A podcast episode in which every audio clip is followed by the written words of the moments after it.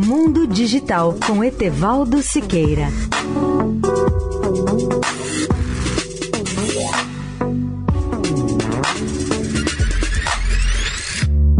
Olá, amigos da Eldorado. A Vivo vai ativar a rede 5G, ou seja, a rede de telecomunicações de quinta geração, em oito cidades do país até o final de julho.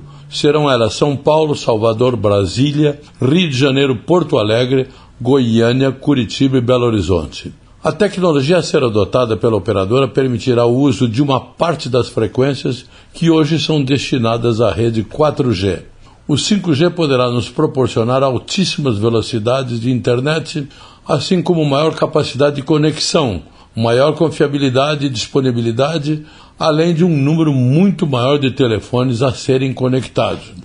A velocidade de transmissão poderá ser até centenas de vezes maior do que a atual, com picos de até 20 gigabits por segundo e uma latência teórica de até 1 milissegundo.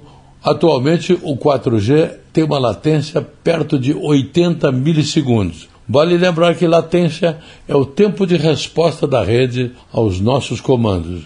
Amanhã daremos outras vantagens que serão proporcionadas pelo 5G. Etevaldo Siqueira, especial para a Rádio Eldorado. Mundo Digital com Etevaldo Siqueira.